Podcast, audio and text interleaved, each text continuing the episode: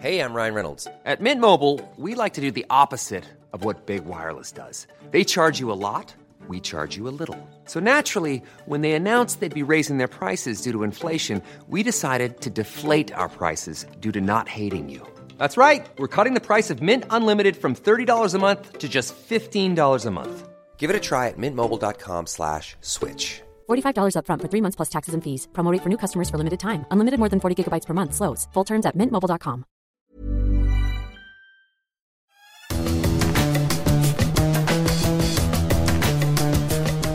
Salut les fous du volant, très heureux de vous retrouver pour un nouveau numéro de votre podcast 100% consacré à la Formule 1 avec euh, mon ami, ami, ami, Stéphane Vrignot. J'espère que tu t'es remis ça, c'est fait, de bon. tes nuits floridiennes, Stéphane.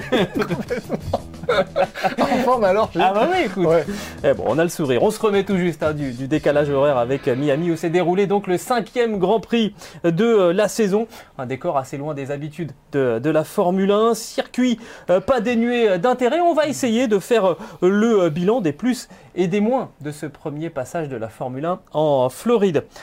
Alerte rouge pour Ferrari. Euh, Verstappen est passé en mode champion du monde à Miami euh, lors du cinquième Grand Prix de la saison. Le Néerlandais, troisième sur la grille araignée, sans partage durant la course et il revient à 19 points de Charles Leclerc au euh, championnat.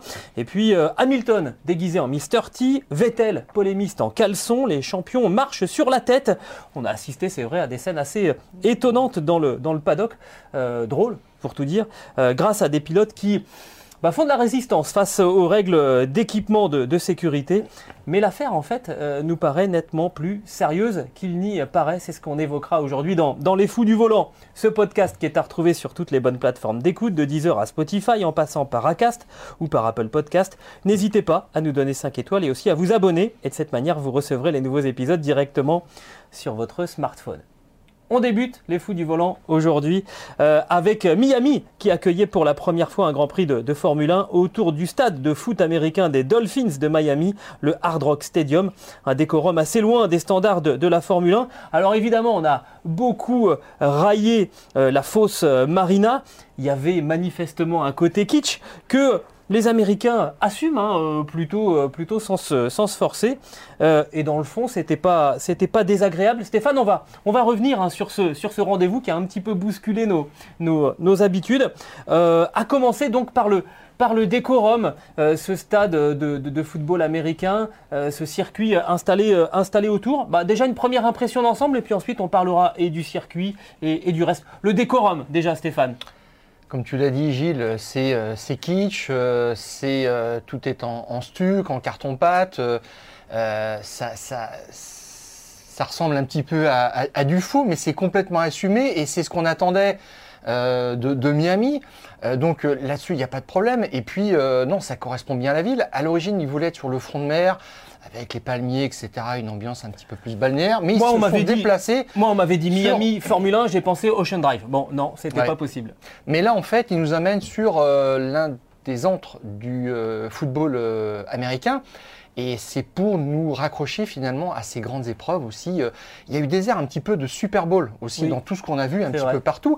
Et c'était aussi un petit peu le message qu'il fallait délivrer. Et je trouve que c'est pas mal. En tous les cas, ça représente une offre inédite, différente, qui vaut le coup vraiment d'être creusée. Oui, euh, c'est vrai. En fait, moi, ça m'a confirmé un petit peu l'impression de schizophrénie que j'ai de- j'ai depuis quelque temps euh, dans, ce, monde de, la Formule 1. Avec d'un côté, tu sais, tu as, vraiment deux cultures là qui de plus en plus doivent, cohabiter en Formule 1. Ceux qui vont à Monza en regardant euh, l'anneau euh, qui date, je crois, des années, des années 30 hein, ou des années 20, quelque chose comme ça, et donc qui vivent la Formule 1 avec cette espèce d'héritage, avec ce côté historique aussi, en même temps que, la modernité et, le sport vraiment absolu, total. Euh, et puis donc ce, côté qui se développe de, plus en plus et qui est clairement la, volonté des nouveaux euh, détenteurs de, droits de la, Formule 1 avec du spectacle. Vraiment, tu as employé le mot Super Bowl. Bah voilà, j'avais l'impression avant le Grand Prix que c'était euh, la mi-temps du, Super Bowl avec sa cohorte de, de, euh, de vedettes. On va, on va d'abord s'intéresser au, circuit en, lui-même. Euh, un tracé qui fait 5 km 4 avec deux grandes lignes droites, une portion euh, franchement plus sinueuse dans le, dans le deuxième secteur. J'ai trouvé plutôt pas mal le, le tracé, euh, le tracé en lui-même. est allé vers la facilité quand même, Gilles. Deux grandes lignes droites avec des, euh, des épingles au bout pour être bien bien sûr que là on va avoir un point d'arrêt et qu'il va se passer des choses. Euh, c'est ce qui est arrivé d'ailleurs. Il y avait même trois zones euh, DRS. euh, la première qui, euh, qui a servi et qui a été décisive en plus pour l'attribution de la victoire. Donc euh, là-dessus, euh, je dirais que les architectes connaissaient euh, leur, leur partie par cœur. Donc on n'a pas été trop surpris de ça. C'est la chicane qui a défrayé un petit peu la chronique. Euh, a dit que c'était plus pour du kart. Voilà, ça ça n'a pas trop plu aux pilotes. L'organisateur a dit que c'était un mal nécessaire. Bon, on verra, mais il est prêt en même temps à revoir un petit peu le tracé sur d'autres aspects aussi. Mais euh, je dirais que ce qui était un petit peu un soulagement, c'est que ça tranche complètement avec les circuits urbains américains qu'on nous a proposés. Oui. Le seul petit regret, droit. voilà, c'est ça. Le seul petit regret que j'ai, c'est que c'est un circuit qui n'est pas permanent. J'aurais aimé que ce circuit soit euh, habité toute l'année par d'autres épreuves. Et si on veut un circuit aussi qui respire un petit peu la compétition, eh bien, on pouvait regarder Eurosport ce week-end avec, euh, avec Spa, le nouveau Spa qui s'est renouvelé encore, qui s'est réinventé, qui euh, accueille de l'endurance, qui accueille de la Formule 1. Et on aime un petit peu ce côté-là aussi qu'on a à Austin. MotoGP, euh, endurance, Formule 1. Et euh, bon, Miami était fait un petit peu pour ringardiser ce genre de circuit qui a une importance fondamentale dans l'essor de la Formule 1 aux, aux États-Unis. Il va, il va garder son caractère aussi, mais à Miami, on a vraiment franchi un cap. On, on verra ce que ça donnera, on en reparlera euh, euh, sur, euh, sur d'autres aspects. Exactement. Alors on a parlé du, du tracé, la forme Oui, du, circuit en, en- en- en- elle-même. Bon, il y a eu en revanche un vrai souci sur l'enrobé, hein, le revêtement Ouais. qu'on a mis sur, sur ce circuit. Les organisateurs qui ont même été obligés de s'y reprendre à, à plusieurs reprises, refaire des patchs parce que tout simplement ça se désintégrait sous, Ouais. euh, sous la, la chaleur déjà, la puissance des, la puissance des, euh, des, des- des voitures. On s'est un petit peu loupé dans ce, Euh, c'est un mélange de lime rock et de granit qu'on a importé d'un état euh, voisin. Alors ce qui est un peu bizarre, c'est qu'en Formule 1, tout est normé. Là, on se dit que le bitume n'est pas, euh, je dirais, homologué et c'est l'organisateur local qui fait un petit peu les choses à, à- à sa façon. C'est très étonnant parce que ça fait partie des questions que je voulais te poser. Ne peut-on pas imaginer un cahier des charges sur les matériaux Oui, à, à utiliser Je pense que c'est une des prochaines étapes que euh, la FIA, en l'occurrence, ou, ou les détenteurs de droits euh, de, la, de la Formule 1 de- euh, auxquels ils devront vraiment s'intéresser. C'est, il va falloir quand même stabiliser Oui. des, des Ça a qualités. été un problème parce que il y avait 60% de granit dans ce mélange et Ricciardo a dit que le souci c'est qu'il y avait des petits bouts de, de- de- de granit, de pierre qui se détachaient en fait de la piste au passage des, voitures et qui se mettaient sur, euh, sur- de part et d'autre de la trajectoire. Alors d'habitude on a les marbles qui sont des petits bouts de gomme qui sont détachés des pneus et là on avait plutôt des, des cailloux, des choses Mm. comme ça qui rendent vraiment le- les passages en hors-piste euh, compliqués, même un petit peu euh, dangereux. Et euh, bah, effectivement, c'est ce que les pilotes ont dit. Euh, il y a une, une seule trajectoire. C'est devenu mono-trajectoire. C'est devenu, c'est un circuit. euh, c'est, je crois, que c'est Ricciardo qui l'a dit, unidimensionnel. Et c'est ça le souci aussi. Euh, c'est ce qui a été manqué de ce point de vue-là. Les organisateurs ne pouvaient pas l'anticiper. Maintenant, Tom euh, Garfinkel, qui est euh, le, le- qui était le, le promoteur en fait du Grand Prix, en est conscient parce qu'il a dit si tout le monde est obligé d'u- d'utiliser la même trajectoire, ça veut dire qu'on ne se décale pas et on ne dépasse pas. Et, Et le but, c'est d'avoir le plus de dépassement possible. Alors, euh, en l'occurrence, c'est un des rares endroits dans le monde où, figure-toi, que j'ai roulé, alors non pas en, non pas en Formule 1, heureusement, euh, mais fut une époque où j'étais essayeur moto, et euh, je suis allé rouler un petit peu sur euh, le circuit de Homestead Miami, donc qui n'est pas, qui est pas très très loin. Je peux dire que les revêtements en Floride, c'est pas comme chez nous. hein. Euh, vous mettre du béton sur, le, sur, sur la piste, c'est pas un problème pour eux. Donc là, il y a aussi un, Ouais. un travail à faire euh, des organisateurs qui, euh, au premier Grand Prix euh, de, de Formule 1, se sont, se sont plantés sur, euh, sur, euh, sur le- le- l'enrobé euh, de, de la piste. Il y en a eu beaucoup. On va aller pendant 10 ans à Miami et on peut à peu près être certain que ce problème sera, sera résolu pour, pour l'année prochaine. C'est ce qu'a dit euh, Alonso quand même, euh, double champion du monde, vétéran du circuit. Il a dit que le bitume n'est pas aux normes de la Formule 1. C'est quand même un propos fort. Donc, Mm. euh, mais je dirais, il y a peut-être que ça qui n'a pas bien fonctionné. Euh, clairement. Euh, alors, est-ce que cette grille de, de départ version Super Bowl doit devenir un standard en, en Formule 1 C'est vrai qu'on a vu à peu près euh, tout ce qu'on peut imaginer comme type de, de vedette américaine sur cette grille de Formule 1 du Grand Prix de, de- de Miami. Euh, parfois même, c'était, c'en était même un peu gênant parce qu'il y avait certaines d'entre elles qui savaient absolument pas de quoi Ah, ça, il y en a qui étaient partis loin, là, on les sentait. de quoi Ils ça causait. à Las Vegas, Euh, je ne sais pas ce que ça va donner, mais oui, c'est ça. Il va y avoir une concurrence, une, surenchère entre, Voilà, entre les trois grands prix qu'il y aura aux États-Unis l'année prochaine. Je ne sais pas jusqu'où ça va nous conduire, mais Ouais, ouais, tout à fait, attention, tout à fait. on n'est pas loin de choses absolument ridicules. Mais ça, va, être rigolo. Euh, et il y, a une- intervention qui a attiré ton attention, Stéphane, c'est celle de Laurent Rossi, le, patron d'Alpine, euh, chez nos confrères de la télévision euh, belge, et qui évoque justement hein, ce, nouveau standard, peut-être, à la fois d'organisation et de, relations publiques autour, de, autour des, événements de Formule 1 Euh, oui, alors lui, il a dit que c'était quelque chose de complètement nouveau. La Formule 1 entrait un- dans une nou- nouvelle dimension et il y avait une, sorte de, surenchère, on va dire, de mieux-disant. Donc ça, c'était intéressant, mais euh, c'est ce qui met pour lui euh, les grands prix européens en danger. Mm. Euh, clairement, il a Danger, dit c'est pour autant. un terme fort. Enfin, danger. Je, je résume son, son propos. Il dit ils sont surnuméraires par rapport à l'offre aujourd'hui. euh, historiquement, la Formule 1 Mm. était surreprésentée dans, dans le calendrier. Il faut changer ça. Bon, très bien. Il dit pour autant, il ne faut pas les oublier et il faudra peut-être faire une, une rotation des, des grands prix. La fameuse alternance dont on nous Voilà. parle de plus en plus régulièrement. Tout à fait, parce qu'il dit il va falloir que ces grands prix-là aussi se mettent au, au niveau. Alors c'est un petit peu un petit peu compliqué. Il va falloir qu'ils se mettent au niveau, mais à- comment justement Parce que je me souviens moi quand le Grand Prix de Chine est arrivé, c'était en 2004, je crois, en Formule 1. Euh, tout le monde a été euh, choqué, je dirais, par euh, la taille qui était, qui était presque pas à taille humaine Ouais, des, installations. ouais. Alors, est-ce que des buildings autour du circuit qui faisaient euh, 5, 6, euh, 10 étages, je sais pas, de, de- de hauteur étaient quelque chose de mieux pour la Formule 1 Ça, je ne suis pas sûr. Est-ce qu'il faut verser vraiment dans le gigantisme? Est-ce qu'on doit avoir ça à Monza ou Bon, à Monaco, c'est clairement impossible. Non. La place est comptée, donc on restera là-dessus.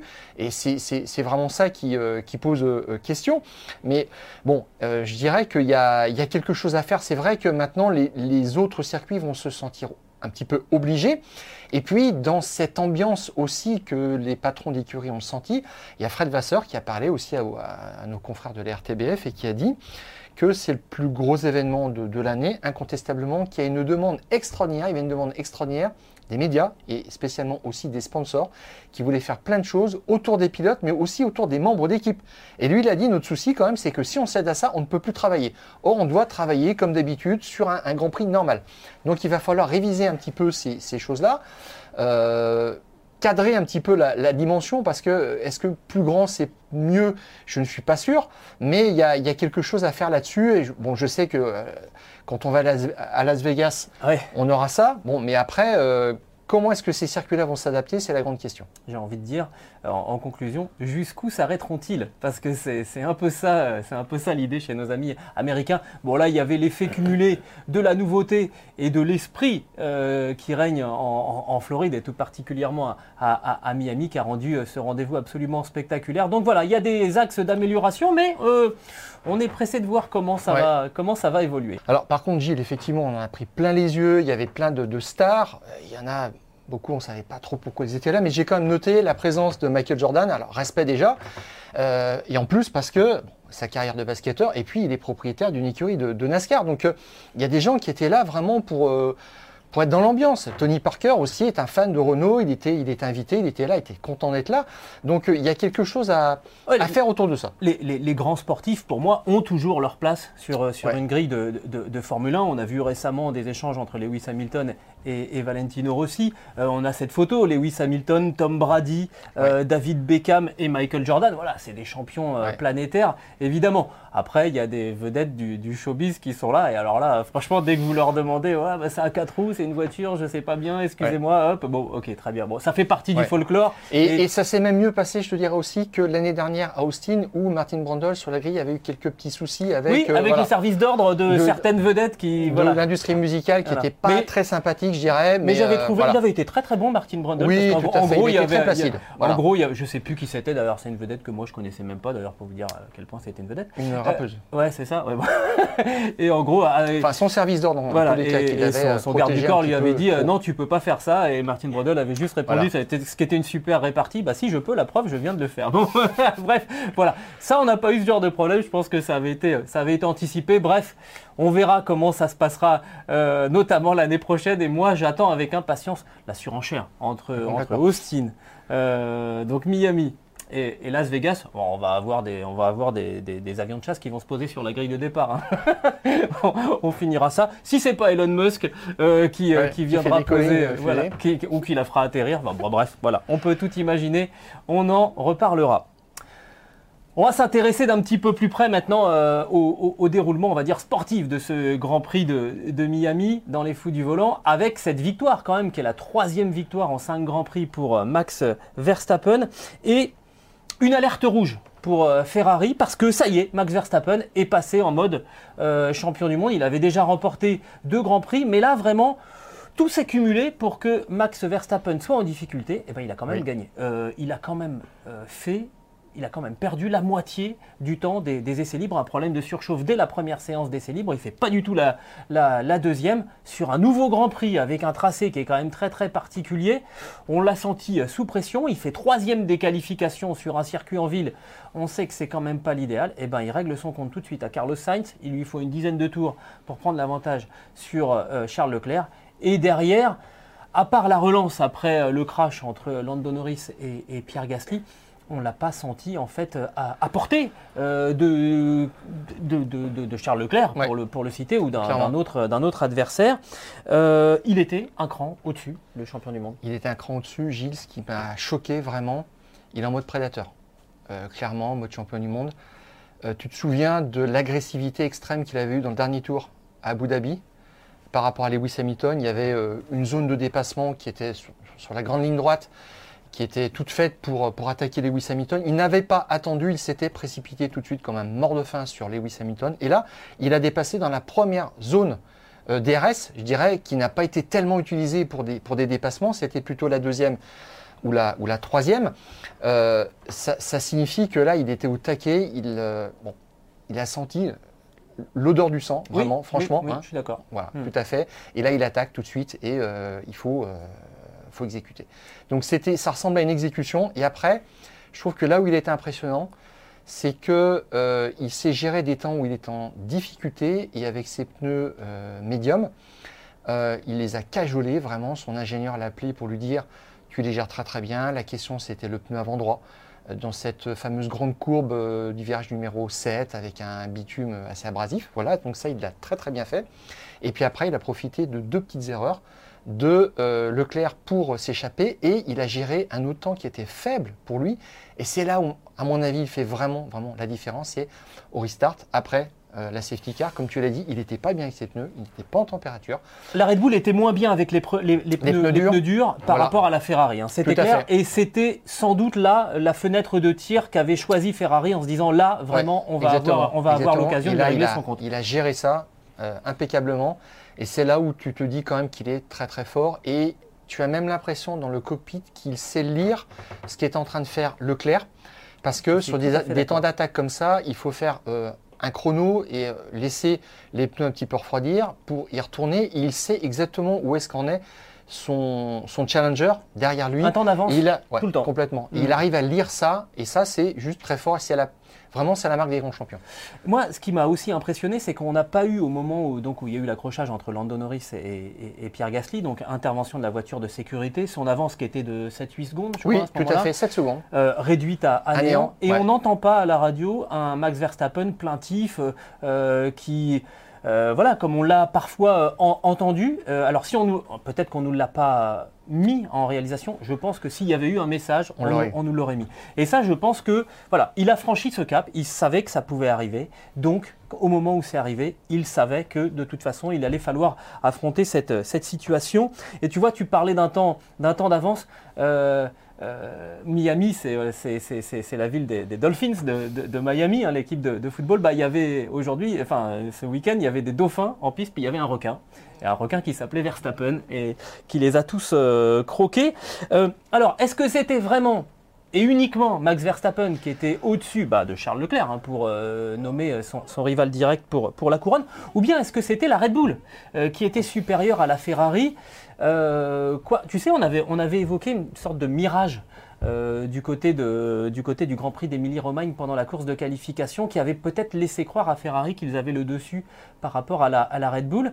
Euh, bah là, cette première ligne 100% Ferrari, elle a peut-être Ouais. encore joué euh, le rôle de, de mirage pour, pour Ferrari parce que j'ai quand même le sentiment que la Red Bull était au-dessus de, de la Ferrari, même si ça ne s'est pas Ouais. concrétisé. Il y a eu une petite faute en, en qualification en Q3 pour Max Verstappen. Sinon, je pense qu'il pouvait être en première ligne devant Sainz. Ouais, mais moi, pour moi, je- c'était une première ligne Ferrari rétrospectivement par défaut. On l'a dit, Max Verstappen a fait 15 tours. Le samedi, il a dit après la qualif, j'avais pas eu le temps d'apprendre la piste et encore, je la connais pas bien. C'est-à-dire qu'il pour aller chercher vraiment les, les derniers détails de réglage, ça lui, ça lui posait problème. Il a fait avec. Et puis Perez aussi s'était loupé en qualif dans son Mhm. premier run et aussi dans le secteur 2 de son, de son deuxième tour euh, chrono. Ça veut dire que les Red Bull auraient pu être euh, 1 et 2 sur la grille aussi, et là mettre euh, Ferrari face à la réalité. Alors, euh, la Red Bull, c'est pas une voiture facile quand même à régler, Oh oui. euh, et elle a une euh, fenêtre d'exploitation des pneus qui est beaucoup plus étroite que la Ferrari. Ça veut dire que vraiment, en permanence, Verstappen est sur le fil du rasoir. Et on nous dit qu'elle a une Vmax de 8 à 10 km/h supérieure à la Ferrari. Ça, c'est c'est vrai.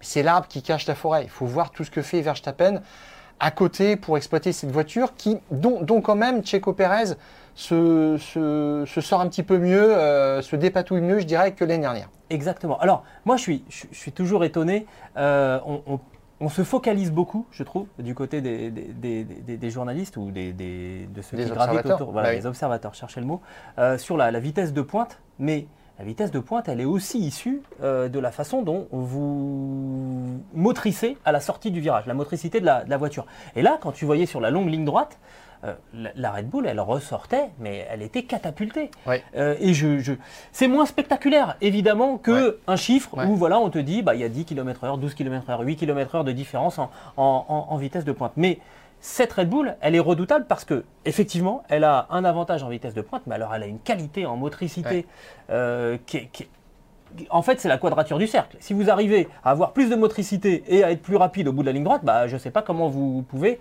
être pris C'est la voiture parfaite. euh, Oui, par, bien sûr, euh, par, vos adversaires. Et d'ailleurs, euh, Charles Leclerc, il l'a dit euh, clairement, c'est une interview que vous pouvez retrouver sur le site eurosport.fr. Depuis deux Grands Prix, la Red Bull est, est supérieure à la, à la Ferrari et ça se retrouve dans les chiffres, Stéphane.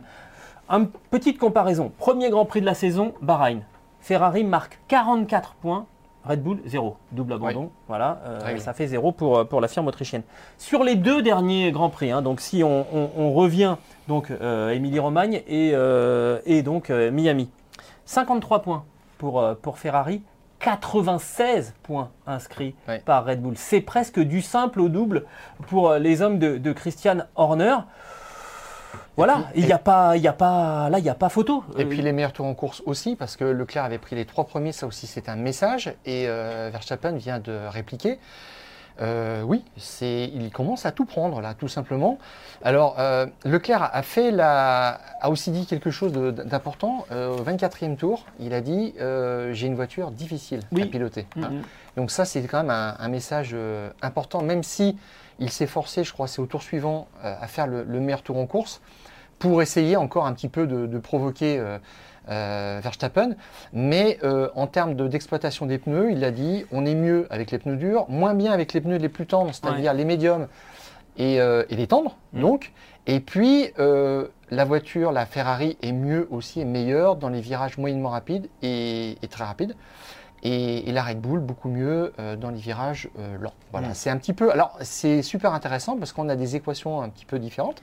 Ça veut dire que d'un circuit à l'autre, ça va encore pouvoir euh, basculer d'un d'un côté ou de l'autre. Exactement. Alors il y a aussi, euh, et ça c'est un phénomène que personne ne pouvait anticiper, l'adaptabilité à ce revêtement qui était quand même très très particulier, sur lequel on a fait des modifications pendant le, week-end, et manifestement sur, euh, sur, lequel la Red Bull était, était mieux que, la Ferrari. Et ce qui a causé d'ailleurs un petit peu le, début de la fin pour, euh, pour Leclerc, puisqu'il fait une erreur à la fin du huitième tour. Il a une petite perte d'adhérence dans le virage, à la sortie du virage numéro 17. Et puis là, euh, Verstappen arrive tout de suite derrière. Et là, il le colle, Mm. il attaque tout de suite direct.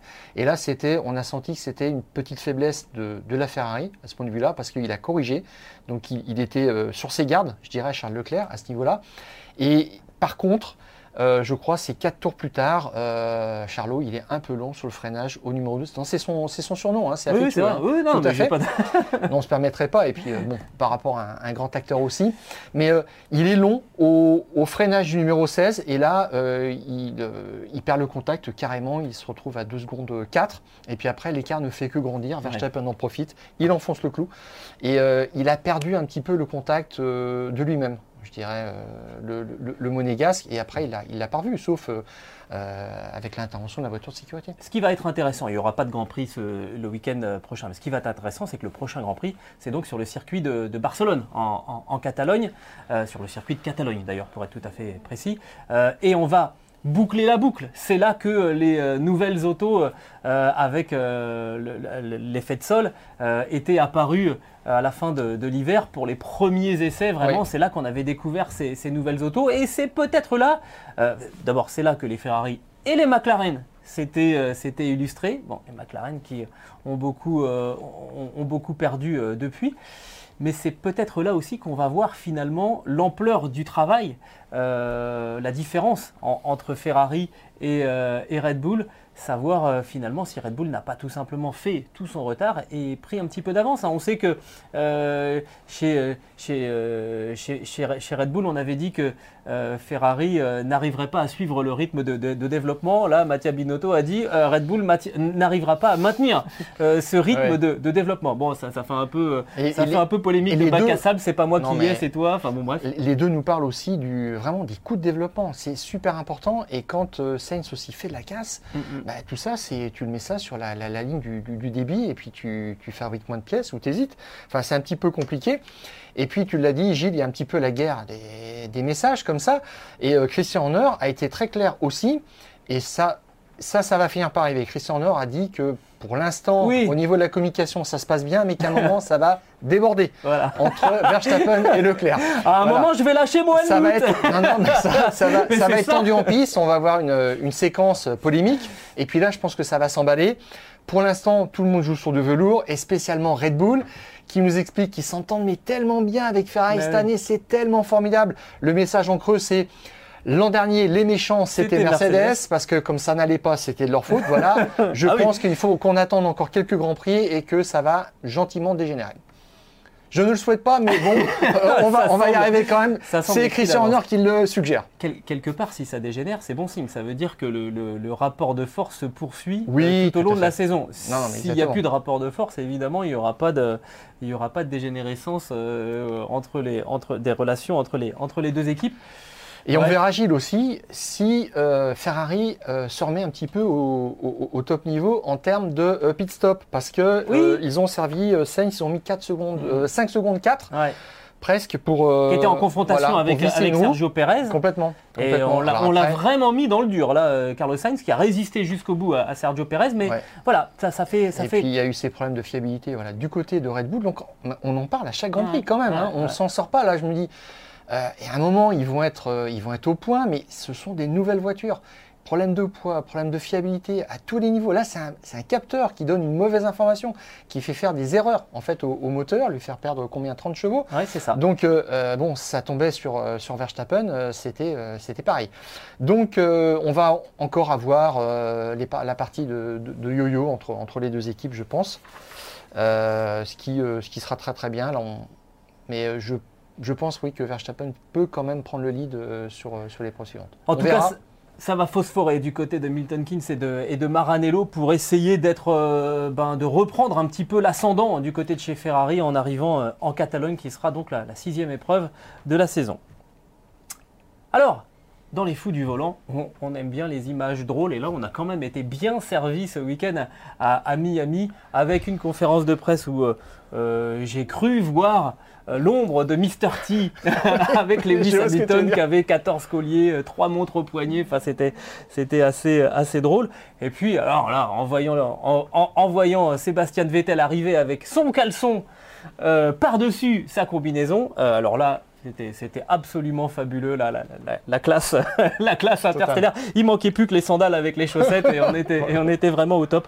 Alors tout ça euh, pour protester euh, contre le, le rappel qu'avait fait euh, Niels Wittich, qui est donc l'un des deux nouveaux euh, directeurs de, de course des Grands Prix de, de Formule 1. Niels Wittich qui avait commencé la saison. hein. C'est une histoire qui remonte au Grand Prix d'Australie où le directeur allemand avait quand même fait un petit rappel Oui. euh, sur euh, l'équipement que les pilotes euh, Tout à fait. doivent porter pendant un, un Grand Prix. Et il en a remis une couche. Alors, à Melbourne, ça avait été perçu comme une règle anti-Hamilton et anti-Leclerc, puisqu'il était question de bijoux, mais aussi de montres. Et Leclerc pilote avec sa montre. Bon, euh, on se demande même pourquoi, parce que euh, Ah, si tu as le temps de regarder l'heure, c'est bien. Et puis surtout, c'est du poids mal placé. Enfin bref, euh, c'est euh, c'est contradictoire. Quoi. Bon. Exactement. Et, Et donc, et là, il en a remis une couche, Eh oui, effectivement. il en a remis une couche. Alors avec euh, ce, ce document, alors euh, c'est un peu difficile de, de- de le voir comme ça, euh, mais ça, ça, ça fait partie des, des documents qu'un directeur de, de course publie. Ça, ça date du 5 mai, donc c'était le jeudi avant le début des, des essais libres. C'est un document de, de deux pages. Et Nils Wittich donc euh, adresse ça à toutes les équipes de- de Formule 1. Avec, ça s'appelle une note, avec un, un certain nombre de rappels euh, de, de règlements. Et là, on vous a sorti deux, euh, deux extraits euh, des, euh, des règlements, les, les pilotes et les copilotes, puisque c'est un extrait du règlement de la FIA. Donc ça inclut par exemple les, les épreuves où il y a des copilotes, on pense, on pense au rallye, qui sont donc engagés dans ces championnats, doivent porter euh, des gants, des sous-vêtements longs, une cagoule, des chaussettes, des chaussures euh, homologuées selon le standard 88-56-2018. Bon, ça, c'est, voilà, ouais. Ça c'est du langage, euh, c'est du langage technique. Ça c'est le premier rappel. C'est pour les vêtements. Deuxième rappel sur euh, les bijoux. Euh, le fait de porter euh, de bijoux comme des piercings ou des colliers métalliques est interdit durant la compétition et peut faire l'objet de vérification avant le, le départ. On se dit que c'est du bon sens parce que euh, Ouais. là, il y a en fait, euh, si on reprend les sous-vêtements u- unifugés, ben, il suffit de revoir euh, l'accident euh, terrible de, de Romain Grosjean et on comprend qu'il faut porter des, des sous-vêtements unifugés. Le problème, c'est que si vous, vous avez une combinaison unifugée, vous mettez en dessous un caleçon comme, euh, je sais pas si tu portes des sous-vêtements, tu es peut-être nu sous tes vêtements, Stéphane, t'en sais rien. bon bref, si, Non, je rassure. voilà. non. Si vous avez un caleçon sous des vêtements euh, unifugés Oui. et que vous êtes pris dans un incendie, le sous-vêtement qui n'est pas anti-flamme en dessous va prendre plus de température que la combinaison qui, elle, est au contact des, flammes. Donc ça peut vous brûler. Euh, Là, on parle de, de, caleçon, donc tous les messieurs qui nous écoutent euh, penseront euh, très très bien à certains éléments qui sont particulièrement chers à la jante masculine. Donc ça paraît évident. Euh, eh ben non, on, on- on refuse. Euh, qu'il faudrait faire une règle pour les bijoux de famille. Alors, Ben, je, je- je crois Voilà. quand même. Mais parce que, anti-bijoux. oui, mais euh, attention, parce que les bijoux et la Formule 1, si vous remontez à 2004 au Grand Prix Oui, de de Monaco, Monaco. il y a quand même un Oh, diamant qui se ouais. balade dans la nature et c'est pas le du cherche encore, 400 000, C'est 400 ça. 000 livres sterling sur la voiture. Donc de- ça, déjà, ça paraît, ça paraît être une, ça paraît être une évidence. Bon, Ouais. et, et alors ensuite, il y a l'histoire des, des bijoux. Euh, effectivement, euh, le métal monte beaucoup plus vite en, température que les vêtements euh, et donc ça peut poser problème si vous êtes pris en cas d'incendie, mais même sans incendie. Vous avez un gros accident, on doit vous transporter très très vite. Euh, Ouais. Dans un scanner pour faire des examens, s'il faut commencer à vous enlever euh, les, euh, les, les piercings, la montre, l'alliance. Alors oui, Ouais. effectivement, il y, a des, il y a des pilotes que ça gêne d'enlever leur alliance, mais il y a des gens qui travaillent dans la sidérurgie comme vous et moi tous les jours et qui, en arrivant le matin au travail, ben, en- à l'usine, enlèvent leur alliance parce que ça fait partie des, des- des contraintes. Eh ben non, là, on a un Lewis Hamilton et un Sébastien Vettel qui se sont Ouais, élevés contre ça. J'avoue que j'ai eu du mal à comprendre. Ouais, alors, tu demanderas aux, aux directeurs d'équipe, tous te répondront que les pilotes sont des enfants gâtés. Et là, c'est un comportement d'enfant gâté. euh, concernant euh, Hamilton et Vettel. Effectivement, j'en viens à l'histoire du scan. Euh, on le voit aussi dans la vie de tous les jours. Il faut acheter un casque homologué pour, pour faire du deux roues parce qu'il y, a Et des gants, il y a des gens qui peignent le- le- leur casque avec une, une couleur qui empêchera en fait le, scanner d'être opérant. Donc, bah, quand il y a un accident comme ça à l'hôpital, s'il faut enlever le, le casque parce qu'il n'est pas homologué, ça peut créer aussi des, euh, des lésions cervicales. Enfin, on est, en- on- on est dans des cas très très concrets de la vie de tous les jours, des choses qui tournent mal. Alors, je te dirais autre chose sur, par exemple, la montre. Euh, un pilote euh, qui, qui fait des tonneaux, qui va se casser un poignet, c'est un truc tout bête, avec une montre à cause de ça, parce qu'il prend un mauvais choc, qu'ensuite il a une incapacité euh, momentanée ou définitive de piloter. Il y a d'autres pilotes qu'on connaît qui, euh, qui, ont eu des, des, choses comme ça, pas forcément sur, sur ce cadre-là, mais qui ensuite vont en justice pour euh, faire euh, reconnaître leurs droits, pour faire reconnaître un tort vis-à-vis d'une organisation, vis-à-vis d'une équipe, d'une marque ou quelque chose, ça devient tout de suite très compliqué. On a un accident aujourd'hui de ce type-là, eh bien la FIA peut se retrouver euh, partie dans, euh, prise dans, dans un euh, feuilleton juridique Ouais, qu'elle ouais. ne va pas maîtriser. Exactement. Euh, Quelqu'un qui se blesse à un poignet, il va de se retourner vers sa, son assurance et son assurance va dire mais est-ce que c'est à moi de payer? Il faut établir la responsabilité. Et là, elle va sonder la FIA, elle va chercher à savoir ce qui se passe, l'écurie, est-ce que la voiture a été conforme? Et aujourd'hui, le problème, c'est que la FIA a dans son arsenal euh, une, un règlement qui dit depuis 2005 qu'il faut euh, enlever tous ces, toutes ces choses-là qui Mm. peuvent aggraver Oui, une ça. intervention à recours. Et son, son souci, Rien n'a été inventé, rien n'est nouveau. hein. voilà, c'est Ouais. ça, c'est de penser au pire pour qu'il n'arrive pas. C'est ça le souci. Et aujourd'hui, ça touche des gens comme Hamilton et, d'autres, euh, ou Leclerc, voilà, qui vont être les, les premières, entre guillemets, victimes de tout ça. Mais il faut penser à toutes ces générations de pilotes qui vont en bénéficier Là tu, touches, ensuite. là, tu touches un point qui est très important. Tu parles des nouvelles générations. Quel exemple on donne euh, aux, aux- aux enfants qui font du, du karting ou du sport en termes général euh, et à qui d'immenses champions, parce que Lewis Hamilton et, Sébastien Vettel, là on n'est pas d'accord avec, euh, leur attitude honnêtement, euh, ça reste des immenses champions. Euh, et quel exemple vous donnez aux enfants en leur disant, alors moi je veux bien respecter toutes les règles, par contre celle-là ne m'arrange pas et je veux pas la respecter. Non, c'est tout, c'est comme ça, il y a une autorité, il faut, il faut, il faut, faut la respecter parce que sinon, alors euh, demain on va voir euh, euh, Christian Horner rentrer dans le paddock avec trois moteurs autour du cou parce que lui il est contre la limitation à trois moteurs par saison, il en voudrait cinq ou il en voudrait, il en voudrait 10. On va voir Fernando Alonso arriver avec, avec des tatouages de jerrycan d'essence parce qu'il veut, il veut avoir à, nouveau des ravitaillements en essence en, en- en Formule 1. Je trouve ça un petit peu. Je trouve ça un petit peu difficile, là, quand on sait la valeur d'exemple qu'ont ces, ces deux grands Ouais. champions, deux grands champions en plus, et deux grands hommes. Je, je- je me permets là, on les critique, mais vraiment, euh, n'ayez pas euh, euh, d'autre analyse que ça. On a un immense respect pour les deux. Quand Lewis Hamilton s'engage, fait changer les couleurs de Mercedes, euh, s'engage pour le Black Lives Matter, pour l'égalité des droits civiques entre les blancs et les noirs aux États-Unis, dans le monde, va, va revendiquer les droits des LGBT en Hongrie euh, face, à, face à Viktor Orban. Faut, faut, faut du courage, faut de la détermination. Quand euh, Sébastien Vettel va organiser euh, une journée de karting avec des femmes en arrivant en Arabie Saoudite, quand on sait tout le contexte qu'il y a, c'est magnifique. Quand on le voit, un- casque voilà. ou, son, ca- ou, son, ou, son, ou son casque avec, Oui. euh, qui, qui, qui, qui parle de la montée des eaux, euh, qui met en garde, qui, prévient que ce Grand. Prix de Miami se, Ça, leur engagement n'est pas contestable. Voilà. Ça, il est hautement respectable, il est Et extrêmement utile. Et c'est le contraste entre l'importance de ces combats-là Voilà, et la futilité de se dire bah non, moi je veux pas mettre de caleçon unifugé. Mais là on dit mais. Ouais. Disons Sébastien, qu'ils sont le- sur leurs intérêts particuliers, ça les touche, on comprend. Euh, la démarche de la FIA, c'est de penser à l'intérêt général. C'est juste ça. Alors après, il y a d'autres garçons comme Pierre Gassi qui disent, moi, ça, compte beaucoup pour moi d'avoir des objets religieux. Pour, pour- pour moi, quand je roule, Je- non mais je veux bien que ce soit donc très on compliqué. respecte infiniment ça, parce qu'ils sont un petit peu pris là-dessus. Mhm. Alors après, ce qui est un petit peu euh, aussi euh, difficile à entendre, je dirais entre guillemets, c'est quand Hamilton dit j'ai obtenu une dérogation de deux grands prix et j'obtiendrai une dérogation pour le reste de la saison. Je vais aller voir le Je président pense que en ça. personne. Je pense que c'est ça qui a C'est un particulièrement. petit peu agacé too much. Bon, on verra. Il faut trouver un compromis. Y en a-t-il un? Je ne sais pas. Ça pose en tous les cas une vraie question. Il faut protéger tous les pilotes. Voilà, c'est aussi simple que ça.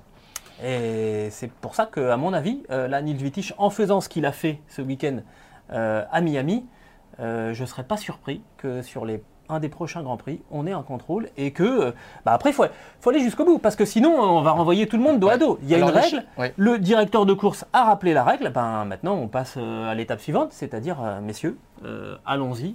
Montrez, montrez-nous que vous n'ayez pas, que vous n'ayez pas de, de, de, de montres, de choses comme ça. C'est vrai qu'ensuite, ensuite, il y a ce problème euh, des, des objets, euh, on va dire, euh, qui sont relatifs aux, aux croyances, tout ça. Il va falloir trouver une solution, mais on ne peut pas dénoncer ça. Euh, voilà, il va falloir un échange, une réflexion posée. Euh, mais voilà, on voulait juste dire que ça aurait été drôle sur, euh, sur le coup, voir un pilote arriver avec son caleçon par-dessus la combinaison. Depuis Superman, j'en avais pas vu. Non, mais tiens, tu vois, juste là, ça, ça me rappelle Jacques Lafitte qui s'était pointé en pyjama Eh oui. à Dallas en 84 euh, à, à 6 h du matin lors du warm-up parce qu'il faisait très très chaud. Et qu'on avait avancé les Mais ça n'avait pas fait rigoler Frank Williams quand même. Non, Mais bon. non, mais c'était drôle pour le coup. mais, mais là, par contre, aussi, si la chose un petit peu étrange, c'est que euh, Lewis Hamilton avait l'habitude ces deux dernières saisons de s'exprimer sur les droits euh, des personnes. Et il y avait euh, un protocole qui a été mis en place avant les courses, il n'y a plus tout ça. Et on a l'impression que c'est important pour lui d'avoir une autre cause comme Vettel. Et euh, je dirais que ça les distrait un petit peu quand même. Euh, ils sont pas au taquet, je dirais, euh, en termes de, de, de performance et, et de résultats. C'est le moins qu'on puisse dire, oui. C'est ça, et j'ai j'ai l'impression que ça leur donne aussi un petit peu une contenance euh, en attendant un petit peu le, la suite. C'est un petit peu un petit peu dommage. Vettel s'est même posé la question. Franchement, il a dit que euh, ça le branchait pas tellement de courir à Miami, qu'il préférait courir sur des vrais circuits euh, comme Mais- Road Atlanta. Mais ça, c'est Euh, parfaitement. euh, Road America, pardon, Road America, et voilà, et, on, on- et une équipe d'IndyCar, RAL, lui a lancé une invitation. Donc tu les sens un petit peu aussi ailleurs par moment tous Ouais, les deux. Mais vraiment, moi voilà, j'ai été choqué par la noblesse de certains de leurs combats et puis là la Oui. futilité du truc. Oui, c'est ça, c'est un petit peu dérisoire. Voilà, Voilà. c'est. Donc il va falloir trouver une solution, mais bon, allez, euh, on a l'impression que c'est la folie a- de ce Grand Prix de Miami un peu Résultat à les Monaco, on verra bien euh, Exactement. voilà, euh, ils se sont mis en conformité, puisqu'il n'y a plus que euh, Monsieur Hamilton qui pose euh, problème, entre Voilà. guillemets. Bon, il y aura Barcelone, euh, il y aura Barcelone avant. Mais il a une dérogation aussi, je crois, Ah ouais. pour euh, Barcelone. C'est du beau. Bon voilà en tout cas tout ce qu'on pouvait vous dire euh, après ce Grand Prix de, de Miami, haut en, haut en couleur, à peu près dans, dans tous les sens du, du terme, et qui voit donc l'écart se réduire, hein, mine de rien. Il n'y a plus que 19 points hein, entre Charles Ah oui. Leclerc et, et Max Verstappen. Ça se réduit au, au classement des, des pilotes, ça se réduit aussi au niveau du classement des, des constructeurs. Il n'y a plus que 6 points d'écart entre Ferrari et, euh, et Red Bull. La confrontation, la confrontation pardon, sera très très intéressante. Euh, en, ta- en Catalogne, euh, ça sera donc pas le week-end euh, prochain, mais ça sera celui d'après. Donc on aura un autre fou du volant Oui. pour euh, mettre les choses en, en perspective de nouveau. Je pense qu'on s'intéressera aux équipes du, du peloton, hein, du milieu de peloton. Il y a aussi beaucoup de, de choses à dire. On a fait le tour, Stéphane. Juste vous dire que vous, pourrez, vous pouvez retrouver ce, ce podcast sur toutes les bonnes plateformes d'écoute, de Deezer à Spotify, en passant par Acast ou par Apple Podcast. N'hésitez pas à nous donner 5 étoiles et à vous abonner. Et de cette manière, euh, lors du prochain épisode, eh bien, vous le recevrez directement sur votre smartphone. On a fait le tour? Je pense. Bon, Alors. Jean-Paul Damier. Alors on coupe le contact. Et puis on se dit euh, la semaine prochaine. Salut. Ouais, on l'a pas fait dans l'ordre. On a loupé. Comme d'habitude.